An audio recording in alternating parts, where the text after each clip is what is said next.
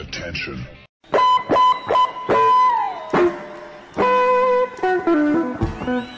Das ist Olympia Fast Daily auf sportradio360.de.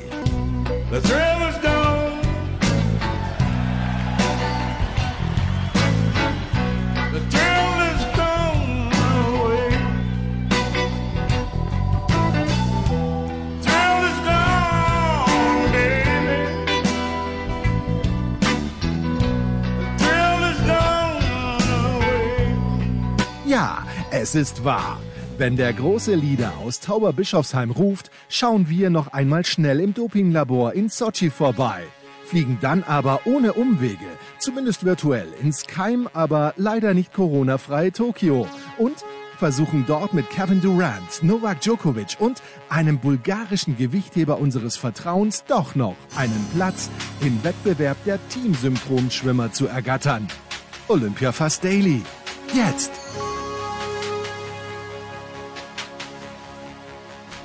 Herrschaften, Olympia Fast Daily. Wir haben die zweite Woche begonnen. Irgendwie fühlt sich fast so an, als ob wir schon zwei Monate am Start sind hier bei, der, bei den Olympischen Sommerspielen 2020 in Tokio. Na, ganz so schlimm ist es nicht. Anyway, was haben wir heute vor? Äh, wir werden ähm, zu Kaiser irgendwann mal schalten. Der ist beim Bahnradfahren. Hoffentlich ist es da nicht zu laut. Wir werden mit Björn Jensen über Hockey sprechen. Da gibt es gute und schlechte Nachrichten. Saskia geben wir heute mal frei. Denn die hat ja aus ihrer Sicht gesehen ein ordentliches Frühprogramm gehabt für Leute wie Heiko Olderb, die natürlich als US-Amerikaner verwöhnt sind und sich denken, da schaut mir doch zu Primetime das Weitspringen der Männer an oder den 100 Meter Hürdenlauf der Frauen.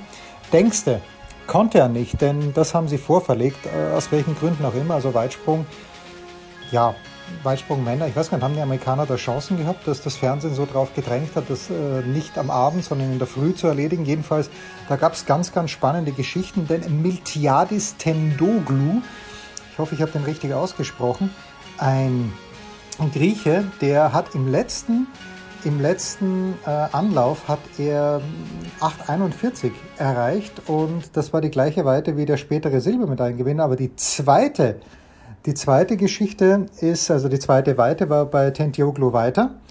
Und ja, so gesehen war das ganz ausgezeichnet und er ist damit Olympiasieger geworden. Und was wir gestern auch äh, versäumt haben, war, dass es zwei Olympiasieger gegeben hat, ähm, nämlich im Hochsprung der Männer, da sind wir ein bisschen früher rausgegangen. Der eine war Mutas Essa Barshim aus Katar und der andere Gianmarco Tamberi aus Italien. Und das sind bewegende Bilder. Ich bin mir sicher, habt ihr gesehen. Wenn nicht, schaut sie euch an. In diesem verrückten Internet findet man alles. Und ähm, ja, die umarmen sich. Da ist wohl, glaube ich, der Kampfrichter ist zu den beiden gekommen und hat gefragt, wollt ihr ein Stechen machen? Und gesagt, nee, können wir auch, gibt's auch zwei Goldmedaillen? Kampfrichter sagt, ja, gut, Umarmung passt, ist gut. Ja, also Leichtathletik äh, werden wir vielleicht schauen, ob wir morgen Saskia wieder erreichen. Ähm, und 100 Meter Hürden der Frauen heute. Äh, ein Sieg, eine Siegerin aus Puerto Rico das ist äh, desenthalben was Besonderes, weil es erst eine Olympiasiegerin aus Puerto Rico gab und das wird den deutschen Tennisfreunden und Freundinnen in schlechter Erinnerung sein, denn das war Monika Puig 2016 in Rio de Janeiro im Finale gegen Angie Kerber. So, auf geht's. Olympia Fast Daily. So, Herrschaften, wir beginnen heute mit Björn Jensen mit einer guten und mit einer schlechten Nachricht. Björn, wir nehmen in der Früh auf, aber es ist schon alles geschehen bei den deutschen Frauen. Sie haben mit 0 zu 3 gegen Argentinien verloren. Ich lese was von Olympia-Angstgegner. Guten Morgen erstmals. Zweitens, kannst du das bestätigen? Moin, moin. Ja, das war schon äh, heute natürlich ein ganz, ganz bitterer Tag für die deutschen Damen. Das muss man, muss man leider so sagen. Es war ein Spiel, was äh, die wenigsten in der Form erwartet hätten. Ähm, äh, zumal Argentinien klar äh, immer noch zur Weltklasse zählt, aber nicht mehr so stark ist, wie sie es über viele Jahre waren. Ähm, aber so wie die deutsche Mannschaft da heute aufgetreten ist, muss man ehrlich sagen, äh, haben sie im Halbfinale auch nicht verdient zu stehen, weil äh, das war heute von vorne bis hinten ein mutloser und leider auch ähm, ja ein Stück weit verstörender Auftritt nach der Gruppenphase. Das war schon schon bitter. Ist das ähm, manchmal, ich habe die Dynamik, habe ich irgendwie so im Auge, dass eine Mannschaft dann halt drückt, wenn du sagst mutlos, haben die Deutschen in der Vorrunde, die deutschen Frauen in der Vorrunde dann anders gespielt. Also dass sie, dass sie dann eher den aktiven Part eingenommen haben und gegen Argentinien heute aus welchen Gründen auch immer nicht. Ähm, ja, ich, die, die ähm, Analyse muss dann natürlich noch tiefer gehen, das ist ganz klar. Ich habe mit dem Bundestrainer heute, heute sprechen können auch und auch der ist natürlich erstmal ein Stück weit ratlos gewesen. Für mich ähm, und äh, auch wenn, wenn, wenn das erstmal von aus Tokio verneint wurde, für mich auf jeden Fall ein Faktor, dass man äh, in der Vorrunde nach vier Siegen dann am Ende das letzte Spiel gegen Holland äh, doch relativ chancenlos mit 1 zu 3 verloren hat ähm, und sich eigentlich schon auf Augenhöhe mit den Holländerinnen wähnte ähm, und gerne im Goldmatch dann das auch gezeigt hätte. Ähm, ich glaube schon, dass das eine Rolle spielt, wenn man dann mit so einer Niederlage aus, der, aus einer eigentlich starken Gruppenphase geht und dann vielleicht doch anfängt zu zweifeln, sind wir wirklich so stark oder äh, sind wir eigentlich doch immer noch so weit hinterher hinter den Holländern und dann äh, passiert so ein Spiel vielleicht auch, dass man irgendwie ähm, ja nicht mit der letzten Überzeugung oder mit gewisser Handbremse reingeht. Ähm, es ist auf jeden Fall ja traurig, dass man danach, äh, wenn man dann Spielerinnen hört, Lisa Altenburg zum Beispiel, die Torjägerin, die dann sagt, es hat heute eigentlich gar nichts funktioniert, es hat uns an Mut und Überzeugung gefehlt, wir sind nie in unsere Struktur reingekommen. Das ist für ein olympisches Viertelfinale natürlich letztendlich dann ein Offenbarungseid. Jetzt äh, schön, dass du es ansprichst, die Torjägerin. Bei den Männern ist mir Folgendes aufgefallen und ich habe von den Frauen nichts gesehen, aber du hast es natürlich ganz genau beobachtet. Ähm, ist es denn, ist der Eindruck denn richtig, dass die meisten Tore wirklich nach kurzen Ecken fallen? Ich habe ganz wenige, vor allen Dingen zwischen den starken Teams. Kommt es überhaupt noch vor, dass in einem Spiel, das 3 zu 1 ausgeht, zwischen zwei richtig starken Teams, dass die Tore aus dem Spiel heraus äh, fabriziert werden? Oder ist es letztlich so wie die deutschen Männer gegen Argentinien, auch wenn das schön war, ich glaube, das 3 zu 0 war es, wo der Ball nach einer kurzen Ecke über vier, fünf Stationen gegangen ist. Aber letztlich aus dem Spiel heraus habe ich herzlich wenig Tore gesehen. Trügt dieser Eindruck? Hm, der trügt nicht unbedingt. Ähm, es ist ja aber schon immer so gewesen und das verstärkt sich auch, dass die, dass die, kurze Ecke äh, ein taktisches Mittel ist, was unheimlich gezielt eingesetzt wird. Ähm, bei, den, bei den Damen ist es häufig äh, doch eher noch so, also wenigstens äh, leider eben auch bei den Deutschen, ähm, dass, dass die Ecke gar nicht so ein großer Faktor ist, weil, weil tatsächlich die, die Eckenschützen, wie es die bei den bei den Herren in fast jedem Team gibt, äh, die, die ja wirklich so darauf spezialisiert sind, dass man damit rechnen kann, dass die auch wirklich eine, eine, eine Quote von 40, 50 Prozent erreichen mit ihren Ecken. Äh, die gibt es bei den Damen so, äh, so gar nicht häufig. Die Holländerinnen haben äh, sowas, die, die Argentinierinnen hatten heute auch eine starke Ecke, aber ähm, es ist schon so, dass die Ecke natürlich ein, ein ganz wichtiger Faktor ist bei der äh, auch auch um, um Spiele zu entscheiden. Deswegen werden sie ja auch so äh, so ausgiebig trainiert. Ähm, trotz allem sieht man, finde ich, eben auch bei diesem Turnier immer noch auch schön herausgespielte Tore, gerade bei den äh, deutschen Herren gab es natürlich in der Vorrunde auch einige. Also insofern, ich, ich finde, das hält sich die Waage. Man merkt aber, dass die, äh, dass die Strafecke als Standardsituation, als, als spielentscheidende Standardsituation natürlich auch äh, an Wichtigkeit gewinnt. Herrlich, dass du Strafecke sagst. Das kenne ich früher vom ORF, auch aus der Halle heraus. Die Strafecke. ja. Ganz ausgezeichnet. So, Deutschland, die Männer haben allerdings mit 3 zu 0 oder 3-1 war es, glaube ich, gegen Argentinien gewonnen. Anyway, sie sind im Halbfinale auf Medaillenkurs. Ja. Ähm, ich hoffe, mit Recht, ähm, und ähm, was kannst du uns sagen über dieses Spiel? Ich habe die Tore gesehen. Wie gesagt, dieses ja. eine nach der kurzen Ecke, das hat mir sehr gut gefallen. Da ist der Ball dann noch mal über sechs Stationen, glaube ich, gegangen, bevor er dann wirklich drin war. Sehr überzeugend, ja. die Deutschen, ja oder na? Nein? Äh, unheimlich spannend, äh, die Entwicklung äh, im Turnier, finde ich. Ähm, es gab ja diese Niederlage gegen Südafrika im vierten Gruppenspiel, wo, wo, wo alle völlig konsterniert waren, wie das passieren kann, äh, auf, auf olympischem Niveau gegen Südafrika zu verlieren, ist, ist eigentlich ein No-Go. Ähm, das trotzdem passieren kann, man hat es gesehen. Und äh, wie die Mannschaft daraus zurückgekommen ist, das, solche Spiele sind häufig ein Knackpunkt. Äh, entweder gehst du daran kaputt oder du kommst daraus gestärkt zurück. Und ich glaube, die deutsche Mannschaft, äh, die Herren haben gezeigt, sie haben danach dann äh, äh direkt das äh, letzte Gruppenspiel gegen die Niederlande gewonnen, äh, haben dann auch gegen Argentinien sehr überzeugend ihr Viertelfinale gewonnen. Ähm, die scheinen mental damit deutlich besser umgehen zu können, scheinen äh, gefestigter zu sein mittlerweile. Es muss sich jetzt natürlich gegen Australien weisen. Äh, das Spiel findet, äh, findet ja morgen um 12 Uhr mittags unserer Zeit statt. Äh, und äh, da muss man jetzt sehen, Australien war sehr stabil in der, in der Vorrunde, hat, äh, hat eben bis auf das letzte Gruppenspiel, wo es ein 1-1 gab gegen, gegen England, haben die auch sehr ähm, stabil sich präsentiert. Äh, muss man aber eben auch abwarten. Die haben sich dann im Viertelfinale gegen Holland schwer getan. Das ist eine sehr athletische Mannschaft, die über die Körperlichkeit kommt, ähm, was in äh, Tokio natürlich auch dazu führen kann, dass, äh, wenn, wenn du dich eigentlich immer auf deine Körperlichkeit verlässt, äh, bei den klimatischen Bedingungen eben auch dazu führen kann, dass das am Ende, dass da so eine Mannschaft dann auch mal einbricht, wenn die Kräfte dann spinnen.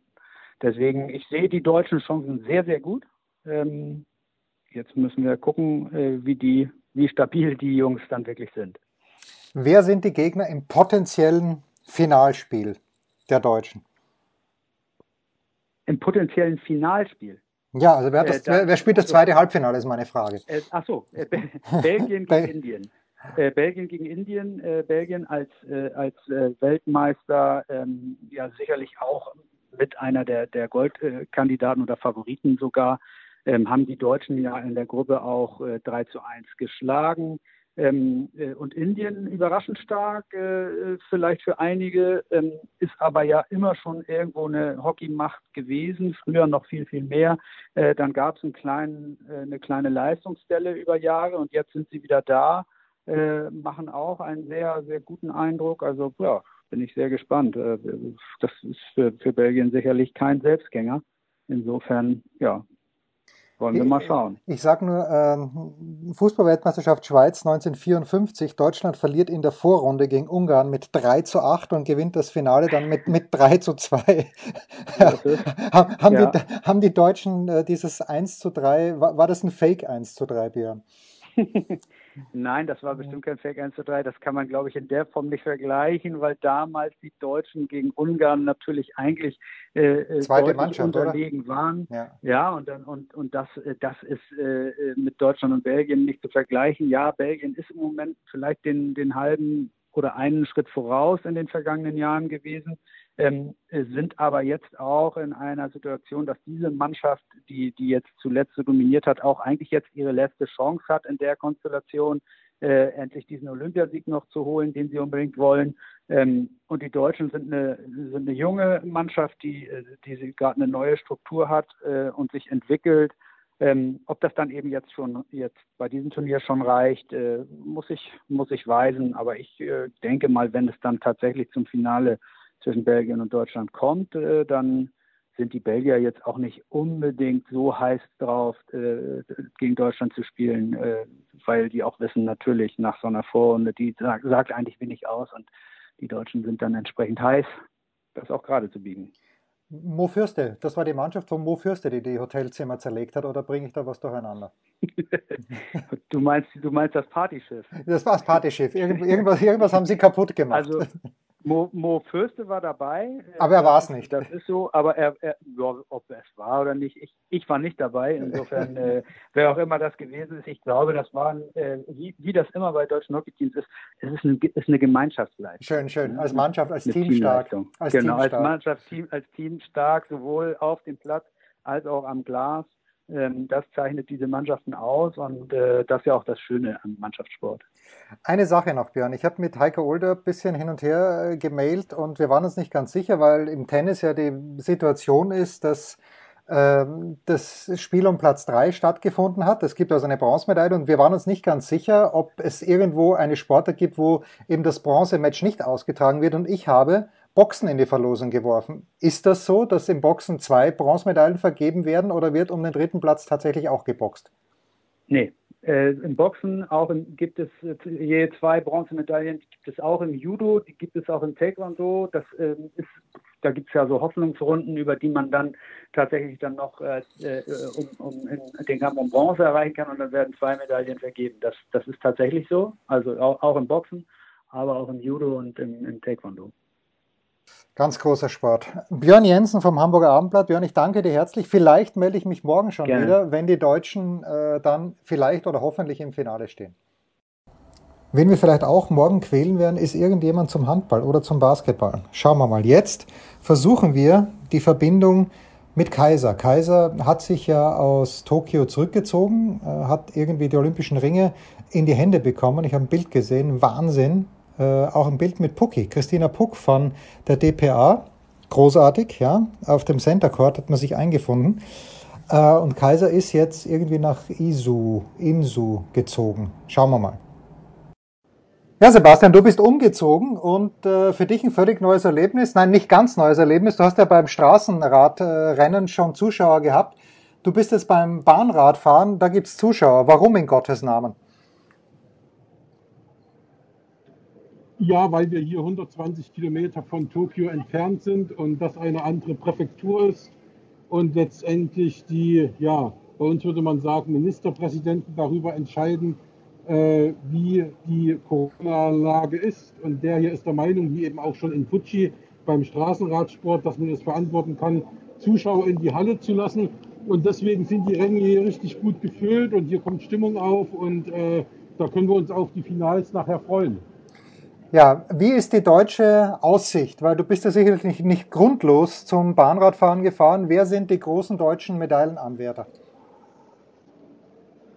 Ja, das sind vor allem die Frauen. Also wir hatten ja im Sprintbereich bei der WM 2020 in Berlin ähm, richtig viel, viel Gold, nämlich vor allem durch Emma Hinze, die hat dreimal Gold gewonnen im Kairin, im Sprint und im Teamsprint mit Lea Sophie Friedrich und äh, die ist natürlich auch hier, die hat zwei WM-Titel gewonnen, neben dem im Teamsprint noch den über 500 Meter. Das ist allerdings nicht olympisch, das heißt, äh, muss sehen, wenn sie noch eine andere Olympiamedaille will, außer die im Teamsprint, dann äh, muss sie sich in einer der anderen Disziplinen da gegen Emma Hinze durchsetzen und wahrscheinlich noch gegen ein, zwei andere äh, äh Topfahrerinnen aus anderen Ländern. Es ist so, dass äh, Teamsprint gerade die Qualifikation äh, gelaufen ist. Deutschland eben Hinze und Friedrich die beste Zeit gefahren haben. Also das riecht, das riecht nach Gold, sagen wir mal so. Und jetzt äh, sehe ich gerade hier äh, vor mir auf der Bahn, äh, die stehen bereits der Frau. Und äh, da haben wir allerdings nicht so viel zu erwarten. Äh, da können wir, glaube ich, ein bisschen beruhigter sein. Ansonsten hoffen wir so ein bisschen, dass Maximilian Levy im Laufe der Woche seinen krönten Abschluss der Karriere hier macht. Äh, der hört ja nach Olympia auf und ähm, hat sich nochmal vorgenommen, irgendwie an eine Medaille zu schnuppern vielleicht im Teamsprint, vielleicht auch eine Einzelmedaille im Kairin, wo er vor zwölf Jahren schon mal Weltmeister war. Und da ist immer alles möglich. Kairin ist ja immer so eine Art Lotteriespiel. Und dann haben wir natürlich, natürlich Roger Kluge, der äh, in zwei Disziplinen am dem Start Madison, also im Zweier-Mannschaftsfahren, das ist die Disziplin, die vielleicht einige aus dem Sechstagerennen kennen, mit Theo Reinhardt zusammen. Und dann davor hat er noch das Omnium, den Mehrkampf. Aber da ist eben die Frage, wie hat er seinen schweren Sturz bei der Tour de France verkraftet? Ähm, vom Kopf her glaube ich sehr gut, aber natürlich, wenn du auf der Bahn sitzt nach so wenigen Wochen und was bei ihm alles da ja, war und, und er konnte ja auch ein paar Tage nicht trainieren, das haut natürlich in der unmittelbaren Vorbereitung für so eine ja, für so einen Wettbewerb wie die Olympischen Spiele schon mächtig rein und ja, ja, schwierig und ich hoffe einfach, dass es ihm dann gut gehen wird. Aber das sind so die aussichtsreichsten Medaillenkandidaten sage mal, was ist für dich die Königsdisziplin? Weil eigentlich hat man früher immer gesagt, die Sprinter, aber wenn du Kairin ansprichst und du sagst genau, Lotteriespiel, genau. Lotterie ist, also Kairin ist für mich das, was ich am mhm. attraktivsten finde. Wie geht's dir da? Ja, es ist halt die meiste Action auf der Bahn. Ne? Du hast eben nicht Mann gegen Mann, sondern du hast sechs Männer oder eben Frauen gegeneinander. Und das finde ich schon toll. Aber natürlich, der Sprint ist das traditionsreichste. Das gab es schon im 19. Jahrhundert. Und äh, das ist wie ein 100-Meter-Lauf, den gab es auch schon 1896 in Athen. Das heißt, äh, das, sind, das werden immer die Königsdisziplinen bleiben, auch wenn sie mal irgendwann nicht so gut besetzt sind äh, mit namhaften Athleten, wie es jetzt zum Beispiel gestern Abend beim 100-Meter-Lauf der Männer war. Ja? Also da kannte man ja überhaupt niemanden, der da angetreten ist. Und genauso ist es äh, ja manchmal auch im Radsport, dass eben dann irgendwelche äh, äh, Leute im Sprint dominieren, die man ja, die man einfach nicht kennt oder die äh, wie Phönix aus der Asche gekommen sind. Das passiert und es ist schön, mal neue Gesichter zu haben. Und äh, hier im Bahnradsport ist es allerdings äh, so immer so ein fließender Übergang. Und äh, meistens, wenn man ein paar Jahre dabei ist und ähm, ich mache jetzt Bahnradsport schon seit, ja, keine Ahnung, über 20 Jahren, 22, 23 Jahren, äh, dann kennt man die Leute, zumindest den Insidern sind sie äh, bekannt und da ist es dann ja eigentlich nie so, dass du komplett neue Gesichter hast, sondern dass man die dann irgendwo schon, dass die alle schon mal irgendwo Referenzen hatten. Äh, um nur kurz das ist für mich die Königsdisziplin. Ja, um nur kurz darauf zurückzukommen, aber ähm, es hat gewonnen ein Italiener, von dem ich bei Gott noch nie was gehört habe, äh, nämlich Marcel Jacobs. Äh, hast du irgendwas, ich meine, natürlich hast du es mitbekommen, aber warst du, warst du bei der Leichtathletik oder hast du dir das, äh, du bist, ja, musst, ja, du musst ja umziehen? Alles, alles Zverev. Zverev. Zverev hat alles überstrahlt und äh, gestern Abend bis zum Schlafengehen ging es nur um Zverev und äh, zu Recht auch. Und ähm, nein, ich habe natürlich mitbekommen, dass da ein Italiener gewonnen hat, den kein Schwein kennt. Und das Lustige war, das hat mir gerade ein Kollege erzählt, in der Mixzone hat ein amerikanischer Journalist von NBC ihn gefragt, ähm, Wer bist sag du? mal, äh, wer bist du? Was würdest du den amerikanischen Zuschauern, die dich alle nicht kennen, sagen, äh, wer du bist? Und da guckte er ihn an und sagte, Here I am. Und das war im Grunde genommen eine Klassiker-Antwort, die man nicht besser geben konnte. So, pass auf, jetzt kommt noch die, die äh, eine Frage zum Tennis. Ich weiß, du hast gerade mit Mischa Zverev telefoniert. Ähm, oder war es vielleicht sogar Sascha Zverev, aber anyway, wie wird es für Sascha weitergehen? Spielt er Toronto oder wird er Toronto auslassen und erst in Cincinnati spielen? Ich glaube, also ich glaube, also Toronto wird er definitiv nicht spielen. Ich glaube auch, dass er eventuell Cincinnati auslassen wird und äh, dass er einen Kaltstart in die US Open macht. Das kann ich mir schon sehr gut vorstellen. Er hat ja extra noch gesagt, dass er ein paar Tage Pause machen will und äh, dann eventuell erst nach Amerika fliegt und äh, die US Open äh, spielen will. Und davor hat er gesagt, weiß er gar nicht, ob er überhaupt noch mal ein Turnier spielt. Also ich glaube, der will jetzt diesen Sieg, äh, diesen Olympiasieg, dieses Gold so richtig auskosten.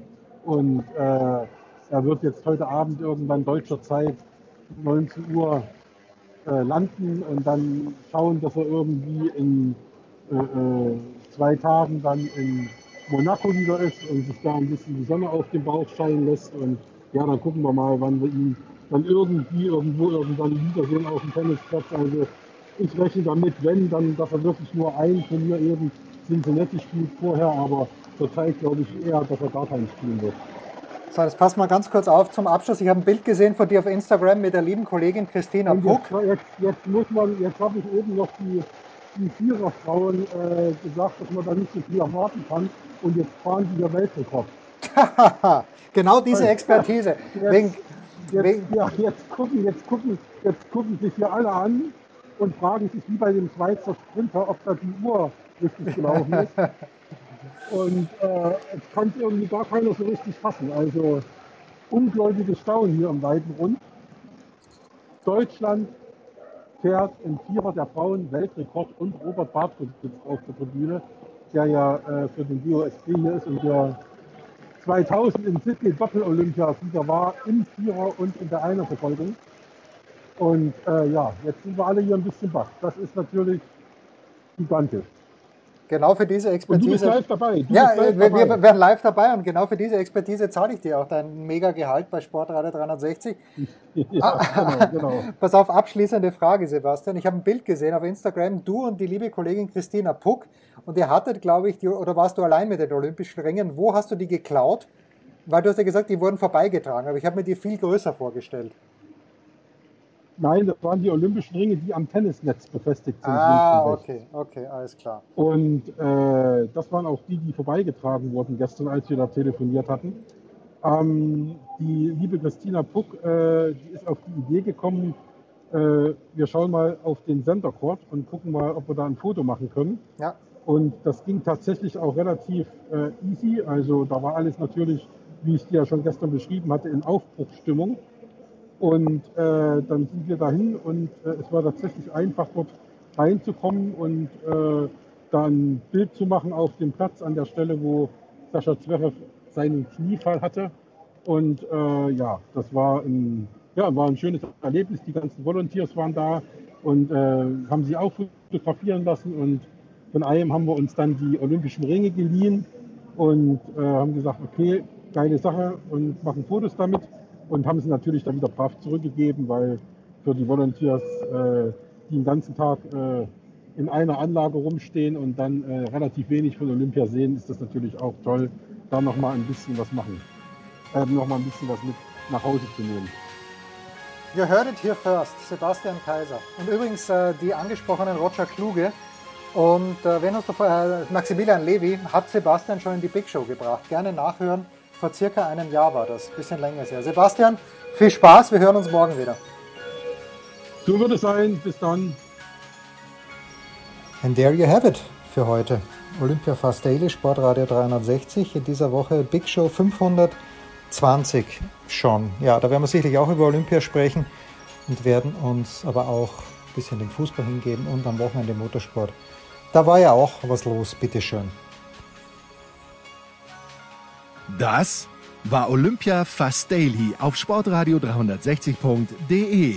Versäumt nicht die Big Show, jeden Donnerstag neu. Und ab Herbst werfen auch wieder die Sofa Quarterbacks auf unbedarfte Receiver. Ach ja, folgt uns auf Facebook, Twitter und Instagram bei Sportradio 360.